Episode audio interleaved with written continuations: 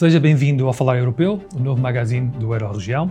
Eu sou Manuel Ribeiro e vou estar na sua companhia nos próximos 30 minutos. No programa de hoje temos como convidado Pedro Brinca, economista e professor da Universidade Nova. Pedro Brinca tem feito estudos de impacto económico em várias áreas. É um dos autores do estudo Fundos Europeus Estruturais e de Investimento, avaliação do impacto nas diferentes regiões de Portugal, feito pela Universidade Nova, em colaboração com o Euroregião. É também um dos autores de um estudo sobre o impacto económico do aeroporto do Montijo, efetuado em 2019-2020. Tema que vai seguramente voltar à ordem do dia. Vamos perceber porquê já de seguida.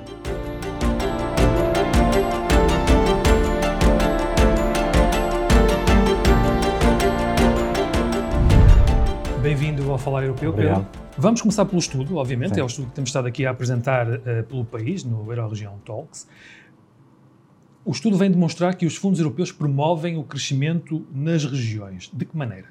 Bem, em primeiro lugar, é, através do efeito multiplicador que tem nas respectivas economias. É, aquilo que nós estimamos foi que, de facto, por cada euro de, de fundo estrutural que é investido naquela, naquele município, em particular, existe logo no impacto uma criação de valor de 90 cêntimos, que obviamente não se esgota ali, porque depois, passado um ano, passado dois, passado três, esse efeito vai acumulando e, de repente, um euro de, de investimento de fundos estruturais transforma-se em mais de 5 euros de, de, valor acrescentado nesse uhum. município. Por isso, dessa forma, é claramente uma alavanca forte de dinamização do crescimento económico nos, nos, municípios e nas regiões onde é implementado. Ao, fim, ao fim de 3 anos são 2 euros, são 3 euros, não é? 2,94 euros mais ou menos. Depende, é? sim, do horizonte temporal. Depende do horizonte temporal. Um, as regiões do Alentejo e do Centro e Norte, não é? Eh, cresceram uh, o PIB em média 4% ao ano. Hum. Isto significa que o impacto dos fundos europeus estruturais de investimento, os FEI, eh, de quando se fala, né, muito se tem falado, foi determinante para o crescimento económico destas regiões? Bem, só, essa informação só por si não, não é? Mas obviamente que no estudo é isso que nós encontramos. Porque, por duas razões, essencialmente. Uma, por um efeito base. Não é? O mesmo montante de fundos estruturais aplicados numa região que tenha um volume de valor acrescentado muito maior tem um efeito base menor, porque em porcentagem, em proporção, é menor, não é? Uhum. Uh, mas também porque essas regiões são menos desenvolvidas. E sendo menos desenvolvidas, uh, os investimentos dos fundos estruturais têm um poder de acrescentar capacidade à região de criação de valor acrescentado uh, muito maior do que precisariam zonas mais ricas, como a área metropolitana de Lisboa e outras. Que, que, regiões são estas estamos a falar? Estas regiões, falaste agora da área metropolitana de Lisboa, como sendo uma região de, das, mais, das mais ricas, sim, não é? Sim, sim. Uh, mas as regiões, estas regiões que foram mais impactadas, quais são? Bem, temos à cabeça logo Açores, não é? Foi, foi das regiões mais impactadas. Uh, obviamente Alentejo, Norte, Madeira, todas as regiões não urbanas, vá, se quisermos dizer assim, foram das mais impactadas, excetuando talvez, área, talvez não, definitivamente a área metropolitana de Lisboa e, e, o Algarve, onde o impacto é positivo, mas é residual face à dinâmica económica que essas regiões beneficiam. A região do Algarve é uma região que tem estado a crescer, não é? Em termos de. Sim, não tenho agora aqui os números de cabeça, mas, mas é uma região. Tem beneficiado muito do boom do turismo que tivemos, principalmente após a Primavera Árabe e, e durante o, todos o, aquela década entre 2010, bah, 2012 até 2020, para a Covid, e, e espera-se que agora retome essa trajetória de forte dinamismo económico. Era precisamente isso que eu te ia perguntar, porque de certeza que não tens os números, mas de uma forma assim geral, temos agora um impacto de uma crise sanitária, não é? Sim. E falando aqui um pouco da região do Algarve, isto bateu forte. Não, bateu forte por uma razão. O setor do turismo é dos setores que tem maior alavancagem, ou seja, uh, tem cerca de um fator de 2,8 de alavancagem. O que é que isto quer dizer? Quer dizer que por cada euro de ativos tem 2,8 euros de empréstimo. Porquê? Porque é preciso, uh, logo à cabeça, entrar com um investimento muito forte em termos de infraestruturas e equipamentos, que é característico das, das, da, dos projetos de turismo, não é? Pronto. E depois, obviamente, ao longo do tempo, é através da, da, da amortiza, esse, a amortização desse valor vai sendo feita através das visitas e das, Sim, e das estadias turismo, do turismo. Estes equipamentos estamos a falar de hotéis e essas Estamos a falar de hotéis, é? frigoríficos, estamos a falar de cozinhas, estamos a falar de sofás, camas, uhum. estamos a falar de terrenos, estamos a falar de landscaping, quer dizer, tudo isso. Então é um investimento que depois procura-se o retorno. Exatamente. No, continuado no tempo, o que implica o quê? Que estes, que tipicamente, estes, este, estes empreendimentos tenham um endividamento muito grande. Porquê? Porque o investimento é quase todo feito à cabeça. Ok? E depois, ao longo do tempo, é que se vai pagando um bocadinho como quando compramos uma casa, não é? Nós compramos uma casa, ficamos a dever não sei quantos mil ao banco e vamos pagando ao longo do tempo. No, no, no turismo não é muito diferente. Obviamente não na mesma ordem de magnitude, mas não é muito diferente. Uhum. E o que é que aconteceu? Aconteceu que eles deixaram de ter aquele stream constante de entrada de, de fluxo de caixa que era dado pelo fluxo de turismo, não é? A partir do momento que veio a pandemia e tudo isso abrandou, ou em alguns casos até parou, em Espanha até fecharam os hotéis, ponto final, uh, durante algum período, obviamente que é um setor que sente as dificuldades de uma maneira muito mais forte do que outros setores, que claro. puderam continuar a exercer a sua atividade através, por exemplo, do trabalho remoto, teletrabalho e coisas desse género. Eu, enquanto professor da nova SBE, passei a dar aulas online. Portanto, uh, continuou não digamos de uma forma normal, mas Sim. continua a operar. E, e Ninguém vai para o Algarve online, não é? Claro, obviamente. mas o que está a acontecer muito é o trabalho remoto, não é? As pessoas não vão, não vão para lá, mas vão para lá para trabalhar, não é? E também houve alguns hotéis, pelo menos viram das notícias, que houve alguns hotéis que se adaptaram. Há um movimento, há um movimento forte de, dos nom aqueles chamados nómadas digitais, digitais, não é? Em que as pessoas, de facto, procuram sítios mais agradáveis, não é? E Portugal tem esse benefício, é um país relativamente seguro, é um país que tem um, um clima ameno, um, e é um país em que, perdoa-me o enviesamento, a comida até é bastante boa e o nível de preços relativamente baixo. Por isso, nesse sentido, obviamente, se puder estar a ganhar um ordenado alemão a viver em Portugal, compensa é perfeito, bastante. Não é? Não é? Só para, para, fechar aqui esta região, que é a região Sim. do Algarve, um, referiu há pouco que Espanha parou completamente. O Algarve não terá parado completamente. Mas, no entanto, como é que, como é que eles conseguiram fazer face, tendo em conta que agora estão, estão a voltar, não é? Houve muita gente que eles dispensaram. Uh, como é que entrou aqui o layoff? O layoff como é, como é que me explica toda esta, esta situação? Não, a questão do layoff é questão de, obviamente, eles entram nesse programa, uh, existem contrapartidas, porque o layoff é um programa apoiado pelo Estado, não é? Sim, sim. Existiram contrapartidas nesse, nesse layoff simplificado que foi, que foi adotado. As contrapartidas é que depois, passado X tempo de voltar à operação, eles não podem despedir os funcionários, etc. Uhum.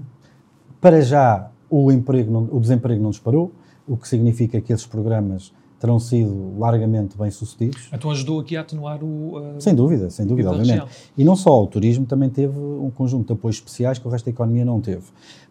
Poder-se-á discutir se foram suficientes ou não, se perguntar, obviamente, à Associação Turismo Portugal dirão que não, perguntar ao Ministro das Finanças ele dirá que sim, mas independentemente disso, teve mais ajudas, porque era um setor muito mais afetado do que os outros, sem dúvida. Muito bem. Vamos aqui eh, continuar com o nosso, com o nosso guião. Um, e a pergunta que eu quero colocar é a seguinte. É uma pergunta que eu estou a colocar a todos os nossos convidados. Como estaria Portugal atualmente sem os fundos europeus? Portugal, como um todo, sem os fundos europeus, teria um nível de atividade económica mais baixo e mais afastado da União Europeia que o que tem por ter beneficiado desses fundos europeus. Uhum. Mas, isto, mas isto, ao mesmo tempo, uh, pronto, isto também vai de encontro com outra pergunta que eu tenho aqui. Um, portanto, Portugal, sem os fundos europeus, estaria muito mais afastado uh, do que está de, das restantes regiões da Europa, dos restantes países da Europa, mas isto também faz que aquele com que Portugal fique sobre aquele clichê do subsídio dependente. Sim. Um, concorda, concorda com isso? Somos um país subsídio dependente? Bem, vamos lá ver. Na questão deste estudo em específico, essa questão é uma questão que dava para três ou quatro programas, mas do ponto de vista deste, destes programas que nós estudámos, não encontramos isso de forma alguma. Aquilo que não encontramos, não, é? não, aquilo que encontramos é que houve um retorno enorme para o investimento que foi feito um, ao nível destes fundos estruturais. Aliás, até é bom lembrar que estes fundos estruturais não nascem do ar, não é? Alguém tem que pagar impostos para sustentar.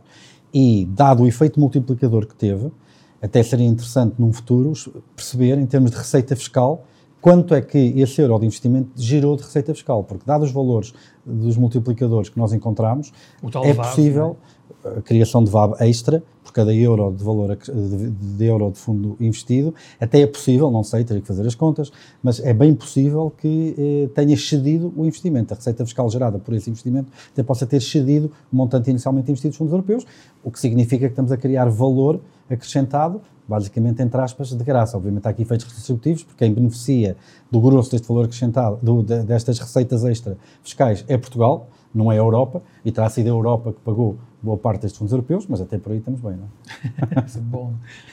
O plano, o plano do governo para o PRR uh, assenta em três eixos: resiliência, transição climática e transição digital. Sabendo que a administração pública vai receber uma grande fatia do bolo, qual destes eixos poderia contribuir e de que forma para o aumento da competitividade das empresas? Não, diretamente a parte da digitalização, claramente, não é? Porque é a indústria 4.0, tudo isso, quer dizer, é, nós se calhar ainda não conseguimos estar a sentir isso no grosso das economias, mas este processo que nós vivemos durante o Covid foi uma, acelera, uma aceleração da digitalização brutal. ok? Uh, em alguns estudos que eu li, estamos a falar de a digitalização dentro da, das relações laborais ter acelerado a um ritmo quatro vezes superior ao que tinha sido entre 2015 e 2019. Uh, e percebe-se porquê, não é? Porque é muito mais seguro, em pandemia era a única hipótese. Ainda há pouco referiu isso, não é? E a própria pandemia uh, e a necessidade de plataformas adicionais que compatibilizem teletrabalho, essas coisas, uh, veio trazer um, conjunto de possibilidades que não existiam antes da pandemia. Não é? Hoje temos não sei quantas plataformas diferentes para teleconferência, era um, uma área relativamente residual. Mas obviamente que a digitalização não para aí. A digitalização, isso é um aspecto, há mais aspectos, controle de estoques, quer dizer, o back-office, quer dizer, todas as empresas que ainda têm um, uma grande parte da operação de gestão uh, assente em papel e, e papéis a passar por diferentes departamentos e muito intensivo em capital humano, todas essas, essas empresas podem fazer um streamlining, um, um, um, aumento de eficiência de muitos desses processos, precisamente através da digitalização. Nós, quando apresentámos um estudo anterior, que era o futuro do trabalho em Portugal, foi um estudo que eu também fiz com o João Duarte, uh, na Conferência Nacional da CIP, nós tivemos lá uma empresa que eu lembro nessa, nesse evento, uh, do, da área do têxtil do Norte, precisamente, e essa empresa tinha conseguido diminuir o número de pessoas a trabalhar no setor financeiro de 15 para 3, precisamente através da adoção de um conjunto de ferramentas uh, digitais. Como programas, não é? programas de gestão, contabilidade. E, inclusive, reconhecimento de caracteres, classificação automática de documentos, todo um conjunto de, de, de, ferramentas que permitiram diminuir de forma brutal os custos. Claro, qual é o reverso da medalha? É que nós estamos a falar de um conjunto de tecnologias que tipicamente leva a uma diminuição da necessidade de trabalho, que neste caso é rotineiro, não é? Porque é esse trabalho que tipicamente fica substituído por máquinas, quando o trabalho é sempre o mesmo, não é? E pode ser eh, realmente automatizado. Obviamente também vai haver criação de emprego com esta adoção e com esta promoção da digitalização. Uh, há 20 anos não havia a profissão de gestor de redes sociais, não é? E hoje já há, não é? Por há emprego que é criado. Aqui o, o, o grande fator diferenciador e, e mais problemático do ponto de vista da disrupção social tem a ver, primeiro, com a velocidade a que isto tem acontecido e que foi bastante acelerada pelo Covid, uhum. um, e em segundo lugar, por, pelo forte efeito restritivo, porque boa parte do emprego que é criado vai para as gerações que entram no mercado de trabalho e que estão mais capacitadas com conhecimento e uso dessas ferramentas digitais, enquanto que o emprego que é destruído é tipicamente pessoas mais velhas, no fim do, sei lá, meia idade, 55, que ainda estão ainda, a uma certa distância ainda estão reforma, a uma certa distância da reforma e que se veem dessa forma em, em, em, em, apuros, porque obviamente tem uma procura muito menor pelo trabalho que têm para oferecer. E vê possibilidades, assim, de uma forma muito geral, obviamente, vê, na sua opinião, vê possibilidades de reciclagem, reciclagem entre aspas? Não, mais mais do que possibilidades, isso é um imperativo. E é um imperativo onde o, o, Estado tem que eh, desempenhar um papel central, que é o grande, o imperativo da requalificação. Eu digo isto porquê? Porque aquilo que nós temos nessa área é tipicamente uma falha de mercado. O que é que é uma falha de mercado? É quando a economia por si só não consegue resolver eh, problemas de oferta e procura e levar a uma situação que seja beneficial ou benéfica para a sociedade. E porquê é que é uma falha de mercado? É uma falha de mercado que, por um, por um lado, as empresas não investem o suficiente na formação dos seus trabalhadores porque não internalizam na sua totalidade esse investimento. Eu, se tiver uma empresa e tiveres uma empresa, eu formo o trabalhador e depois tu vais-me buscar o trabalhador e podes pagar um salário menor. Porquê? Porque não andaste a gastar dinheiro na formação dele. Ou seja, há alguns regimes legais, em algumas profissões específicas, em que esta parte já está cautelada, mas não o é para o grosso uh, dos trabalhadores e, em particular, não o é para os trabalhadores menos qualificados. Mas porquê é que as empresas não aproveitam? Já que também há fundos, não é? Para não, claro, claro. E esses fundos é uma das estratégias da requalificação. E são fundos públicos e isso faz parte deste, realmente, deste imperativo e desta presença que o Estado tem que ter para colmatar essa falha de mercado. Mas a falha de mercado não é só do lado das empresas, também é do lado das famílias. Uma pessoa com 50 anos, ou 52 anos, tem ou 55, é? cujo emprego esteja ameaçado, pode não ter condições de liquidez para conseguir estar seis meses sem receber pouco ou, ou nada e, e, ter que gastar para pagar essa formação. Uh, nós, nesse estudo, aquilo que calculámos foi que, de facto, o retorno dos fundos públicos no, nesse investimento de requalificação é enorme. Obviamente, é muito maior se a pessoa estiver desempregada, como é óbvio, porque não está a gerar receita fiscal, é um custo fiscal líquido. Uh, mas mesmo para as pessoas empregadas, o custo dessa formação é largamente compensado pelo aumento de receita futura e, obviamente, depois do ponto de vista social, tem um conjunto de, de, de fatores que também não podemos pôr só um, um euro em cima, não é? Uh, tipicamente, as pessoas que estão mais integradas no mercado de trabalho têm menos problemas de saúde, têm menos problemas sociais, quer dizer, todo um conjunto de, de benefícios adicionais. Muito bem, muito bem. E, e, o Pedro aqui tocou um ponto importante do estudo, que é, nós temos estado a falar muito da convergência das regiões, mas esta questão do desemprego e da requalificação, que também foi levantado pelo vosso estudo, não tem sido muito abordado um, nos mídia, um, porque o estudo foi apresentado nos mídia. Continuando aqui com o nosso guião, com o conjunto de perguntas que eu reuni para, para, para esta entrevista, nos últimos dois anos, um, isto é a questão da, da, da pandemia, uh, tivemos uma pandemia, não é? Tivemos uma crise sanitária, temos agora uma guerra, não é? A questão da, da guerra, a invasão da Rússia uh, na Ucrânia, as empresas nem sequer recuperaram da pandemia. Uh, enquanto economista, acredita que as empresas têm capacidade para recuperar ou muitas delas vão desaparecer? Essa aqui é a grande pergunta, não é? Eu lembro-me, eu fui bastante crítico da, da, política do governo. Portugal escolheu uma política de muito mais assente em moratórias, uh, sejam de crédito, sejam de, de, de, fiscais, inclusive, e que é um modelo que, de facto, resolve o problema imediato da liquidez, mas não resolve o problema de solvabilidade. Todos os meses que as empresas não tiveram a operar e a criar riqueza, é destruição do valor da empresa, mesmo no balanço, não é? Claro, está a adiar uh, o problema, não é? Pronto. O que é certo é que aquilo que nós viemos observar depois, e eu sinto-me à vontade, porque eu estava do outro lado da barricada, em termos de opinião, uh, é que de facto a ajuda que Portugal fez, essa escolha, terá sido suficiente. E terá sido até melhor do que países como a Alemanha ou a França, ou os Estados Unidos até, que foi o que mais gastou, em termos de apoio à pandemia. Como é que, como é que se chega a esta conclusão? Por um lado, em Portugal, a taxa de desemprego não disparou, não dispararam as falências, não disparou o crédito mal parado, o que significa que, pelo menos para já, a, a, a, política do governo tem-se mostrado acertada e, tão ao mais importante, não disparou a inflação na mesma medida que disparou nesses países. Okay? O que significa Mas isto por causa das moratórias, não é? uma coisa que será temporária ou não? Exatamente, é isso Vai que eu estou a dizer. Ou seja, quando nós. Veja-se, criou-se aqui uma certa ideia de que uh, os governos podiam ter déficits enormes e o Banco Central Europeu podia imprimir dinheiro, injetar dinheiro na economia à vontade. Porquê? porque houve largas, eh, largas, large e largas, houve, houve grandes uh, emissões de moeda e de apoios públicos na altura da grande recessão e não houve essa inflação. Até se chegou, lembro de uma capa de Economist dizer que a inflação morreu em 2012, 2013. Mas existe uma razão para isso ter acontecido, porque toda essa, essa criação monetária foi acompanhada principalmente de uma legislação ou criação de legislação macroprudencial que exigia às empresas, e, aos, e muito em especial ao setor financeiro, rácios de, de, de, de, performance muito mais exigentes.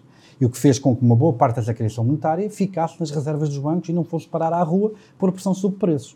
É uma situação completamente diferente agora. Todas as ajudas que foram feitas diretamente à economia são ajudas que acabam na rua a meter pressão sobre preços e contribuem para a inflação. Portugal terá tido, pelo menos no início, uma inflação muito mais controlada do que os outros países, o que significa que, eventualmente, a, a ajuda até terá sido na medida certa. A Alemanha disparou a inflação muito mais cedo, França igual, Estados Unidos então nem se fala, claro. e, e, nesse sentido até terá sido adequada. Claro que está sempre, eh, assim, as moratórias acabaram em dezembro, não é? Estamos em maio. Estamos agora a começar a sentir, ou se... Vamos ver, vamos ver ainda como é, que, como é que o tecido empresarial se vai, se vai aguentar. Para já, parece que esta política terá sido mais acertada. Com um senão. É que nós, de facto, fomos daqueles que menos contribuímos para a criação do problema da inflação. A Alemanha e a França tiveram ajudas muito mais substanciais e que meteram muito mais pressão sobre preços, mas nós somos insignificantes em termos de número no contexto da União Europeia. Por isso, quando o, Governo, o Banco Central Europeu, agora já em julho, tiver que subir a taxa de juros, nós que não contribuímos para o problema, vamos sofrer na mesma, como os outros. Uh, mas pronto, quer dizer, uh, nesse contexto, falaste-me também da questão da Rússia. A, a Rússia é uma bomba de gasolina no meio da floresta, ou seja, a Rússia é insignificante do ponto de vista económico para a União Europeia, como um todo. Nós estamos a falar que a Europa, por exemplo, 75% do investimento direto estrangeiro na Rússia é da Europa. O investimento direto estrangeiro russo na Europa, menos 2%. Nós representamos quase 40% do comércio externo deles, eles representam cerca de 5% do nosso comércio externo. Uh, para ter uma ideia, quer dizer, a Rússia tem um PIB metade da Itália, quer dizer. Ou seja, a Rússia, como um todo, não representa muito pouco. Agora, tem um conjunto de ativos em setores-chave, nomeadamente petróleo, gás natural, cereais e alguns metais usados na indústria do automóvel, como o paládio e outros, que de facto criam problemas pontuais. E a energia é complicado porque tem um efeito direto, quando vamos à bomba, mas também tem um efeito indireto, porque toda a produção e atividade económica é sente energia. Sim, é? acaba por impactar. Exatamente. Na questão do petróleo, essa questão já não se põe. Na questão da, da, da do gás natural, que na Europa é muito usado para uh, gerar eletricidade quando acaba as fontes de energia renováveis, também se está A Alemanha, por exemplo, já reduziu a exposição ao gás natural da Rússia de 55% em fevereiro, neste momento está com uma exposição direta do gás natural russo de 35%. O impacto que isso pode trazer é muito em função da capacidade que as empresas e os países tiverem de substituir, por um lado, o gás natural como fonte de energia, ou por outro, a origem deste gás natural.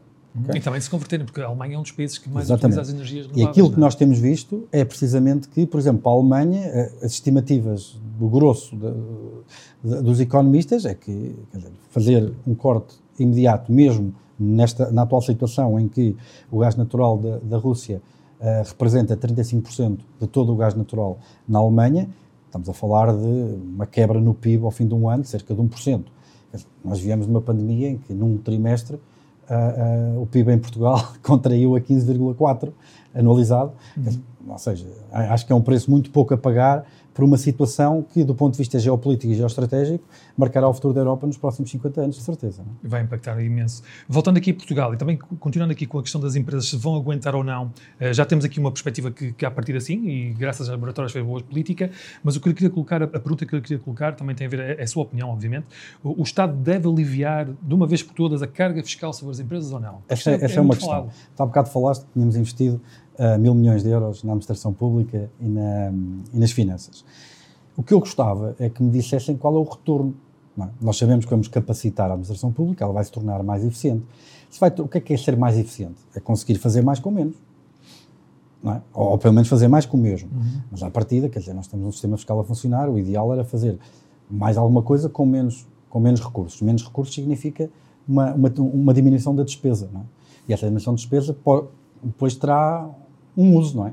Pode ser para contratar mais, mais funcionários públicos, ou pode ser para, lá está, aliviar a carga a fiscal sobre as empresas. as empresas. Portugal, nos anos 2000, era um país hum, com uma carga fiscal relativamente média no contexto da OCDE, hoje é dos países com a carga fiscal mais elevada. Não porque a tenha aumentado de forma substancial, mas porque todos os outros países, desde 2000, têm, sido observado uma desvalorização fiscal acentuada. E Portugal hoje tem dos regimes fiscais, principalmente nas taxas mais elevadas, com aquelas que criam mais valor acrescentado e que nos permitem ter a tal convergência social com o resto da Europa, que não é possível sem primeiro ter uma convergência económica, das mais elevadas da Europa. E, e, a ideia aqui é manter, mas pode, pode ir descendo, mas de uma forma gradual, não tão rápido como aconteceu nos restantes países europeus. Ah, é foram, quer dizer, ora bem, nos restantes países europeus, o, o grosso exemplo, da queda terá sido entre 2000 e 2012. Sim, exatamente, é isso que eu ia dizer. É, seria desejável que Portugal conseguisse criar, por um lado, aumento da produtividade e, obviamente, aumento da produtividade aumenta o valor acrescentado, aumenta a receita fiscal. E pode baixar, pode baixar a despesa, não é? Uh, esse seria o, o, o, o, o ciclo ideal. Mas mesmo o Estado, porque assim, não, não desejamos, obviamente que há aqui muitos fundos estruturais que vão parar às empresas e ao privado, mas o grosso vai para a função pública, vai para o Estado. Pronto. E isto é uma opção. Eu tive com, com o ministro Mário Centeno numa conferência recentemente, é, ministro? O ex-ministro. O ex-ministro. Governador do Banco de Portugal. Este, este, este engano não é casual, porque de facto o discurso dele mais, mais parecia que ele estava a falar ainda com o Ministro das Finanças. Ainda, um, ainda não tirou a camisola. Acho que ainda não assim. tirou a camisola. Mas para dizer o quê? Que tá, é claro qual é a política do, do, governo e a atitude do governo relativamente aos fundos. Uh, Portugal tem, tem tido subinvestimento público acentuado desde o princípio da década de 2010, muito abaixo daquilo que seria necessário apenas para manter as estruturas que temos. Ou seja, temos, temos vindo a observar desde 2010 quebras líquidas na qualidade das infraestruturas, porque o investimento público não é suficiente sequer para as manter. E uh, o PRR e os fundos europeus foram vistos como uma oportunidade para compensar parte desse, eh, da falta desse investimento público, permitindo-nos, obviamente, depois usar esse excedente para diminuir a dívida pública. Claramente, este foi a aposta deste governo. Outros países tiveram abordagens diferentes. Mais uma vez, o futuro dirá qual foi a melhor abordagem. Portugal, de facto, tinha uma dívida pública muito elevada e para o ano vai voltar a, a, a ter que obedecer às regras do Pacto de Estabilidade e Crescimento, que implicam uh, um saldo orçamental que, leva a convergência da dívida para valores mais baixos, e quanto maior for o déficit, a dívida sobre o PIB, mais acelerado tem que ser essa convergência, mais esforço põe do lado dos contribuintes. Uh, nesse sentido, é uma aposta que se pode defender que seja razoável. Agora, claro, onde é que terá mais retorno? O que é que seria mais inteligente? Apostar na economia para ela se dinamizar e por aí gerar mais receita fiscal e compensar a falta de investimento público e amortizar a dívida pública, ou usar o dinheiro diretamente no Estado para amortizar a dívida pública na prática, porque o, o dinheiro que vem desses projetos vai para investimento público que depois não sai do Orçamento de Estado. Claro, não há circulação. Pedro, vamos avançar aqui rapidamente para o, para o segundo tema da nossa entrevista de hoje. Um, tem a ver com, com, com o aeroporto do, do, Montijo ou o aeroporto de Alcochete, mas vamos, vamos, desenvolver aqui um pouco este tema mais rapidamente, porque estamos quase a, estamos a aproximar claro. do final do nosso programa. Uh, a pergunta é sobre o novo aeroporto de Lisboa, como estávamos aqui a falar. Um, agora, com maioria absoluta, o, o PS já, já, consegue mudar a lei que dá às autarquias o poder ou o direito de veto. Uh, e assim desbloquear o parecer desfavorável na altura apresentado duas autarquias da região. Eu penso que foi, eu penso que foi a Moita e o Seixal, penso Sim. eu. Uma delas já não é comunista, por isso à partida já, já temos aqui menos um, um, pronto, um obstáculo. Ou seja, o aeroporto de Montijo passa a ser novamente viável ou não? É assim, a discussão de um segundo aeroporto para Lisboa já vem desde os anos 60, quando a mancha urbana de Lisboa atingiu atingiu a Portela, o aeroporto da Portela. Uh, nesse sentido, desde essa altura que se fala da criação de um segundo aeroporto para Lisboa. O que é certo é que em 2019, por exemplo, isto eu não posso comentar diretamente, uh, porque eu estou envolvido num estudo precisamente sobre, sobre o aeroporto de Montijo, não posso comentar diretamente resultados desse estudo, que são propriedade intelectual da entidade que, que contratou, pediu o estudo. Mas, Foi um estudo em 2019, 2020. Exatamente. Okay. Mas eu tenho um, um, conjunto de informações que são públicas e que, que, sobre as quais posso comentar. E aquilo que é público é que em 2019 uh, uh, havia um crescimento projetado para o volume de tráfego na Portela que, uh, de forma clara, já estava a implicar uma degradação acentuada do serviço. Pelo que uh, a criação do aeroporto e o horizonte temporal até esse novo aeroporto entrar em funcionamento era um critério importante do ponto de vista estratégico. Uhum. Okay? E uh, o Montijo seria, sem dúvida, a, a, solução mais rápida entre começar a construir e estar disponível para operar. Porque grande parte da estrutura já lá está, não é? Já existe uma pista, quer dizer. Exato, uh, agora, do ponto de o, o, investimento no aeroporto de Montijo por si, do ponto de vista económico, é no-brainer, não é? Quer dizer, no, um aeroporto traz sempre atividade económica. Há ali alguns efeitos redistributivos, eventualmente, alguma criação de trânsito, em alguns casos pontuais até pode piorar a vida das pessoas aqui e acolá, com algum planeamento urbano também pode ser minimizada, mas quer dizer, não há grandes equívocos um, um aeroporto cria sempre valor acrescentado. O, o, a grande questão que causa polémica não é a parte económica, é a parte ambiental, sobre a qual eu não pronuncio, nem me pronunciarei, porque não tenho capacidade técnica nem científica para o fazer. Aí sim haverá polémica. Na questão económica não há, não há polémica nenhuma. Não há polémica nenhuma. Mas, mas, quando traz este retorno, estamos aqui a falar de um aeroporto que vai servir Lisboa, que é a capital, e não ali as zonas circundantes e locais. Um, esse retorno também traz. Indiretamente também serve, porque dizer, se aterra no Montijo, pode ir mais facilmente para Setúbal, ou pode ir mais Mas facilmente... normalmente as pessoas quando aterram no Montijo, digamos, seguem diretamente para Lisboa, não é? Pronto. Porque apanham o comboio direito. Claro, mas, mas, mas, mas aí, aí obviamente é relativo, que. Não, é? não, obviamente aí estamos a falar muito de turismo também, não é? Uh, e obviamente que uh, uh, a capacidade de Lisboa enquanto cidade e toda a linha de Cascais e Sintra de atrair turistas é, porventura, muito maior do que é atualmente a, a margem sul.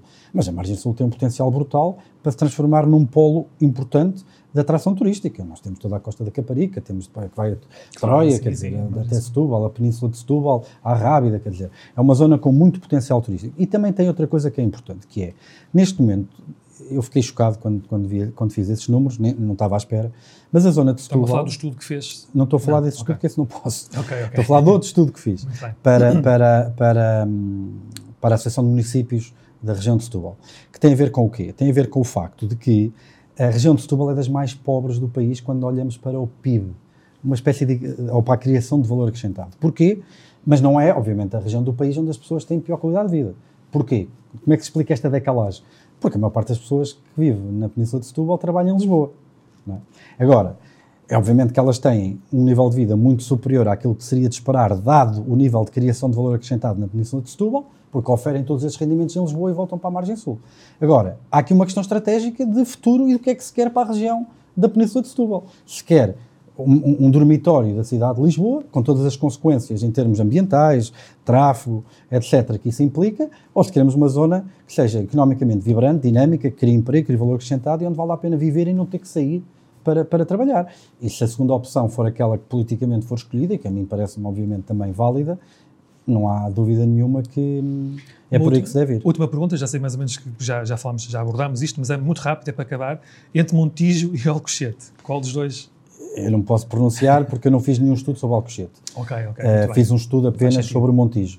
E como tenho essa informação na minha cabeça, obviamente não me devo pronunciar sobre qual dos Exato. dois é mas melhor. já, já o disse atrás. O que eu sei é que, do do que ponto de existe, vista, isso. e isto é público, já havia uma degradação acentuada da qualidade do serviço no aeroporto da Portela, isso tem consequências grandes ao nível ah, da capacidade que nós temos depois de gerar receitas de turismo, ou até de Lisboa como um importante centro, um hub importante para acesso à América Latina, Exatamente, aos Estados África Unidos também. e à África, ma- e, que o Montijo era, era, era a solução mais rápida.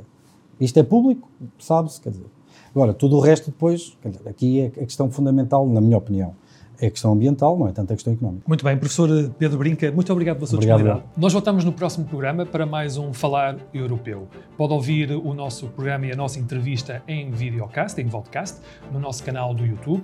Pode também consultar o, o podcast, que será transmitido nos nossos canais do Spotify. E para mais notícias, visite o nosso site em www.euroregião.com.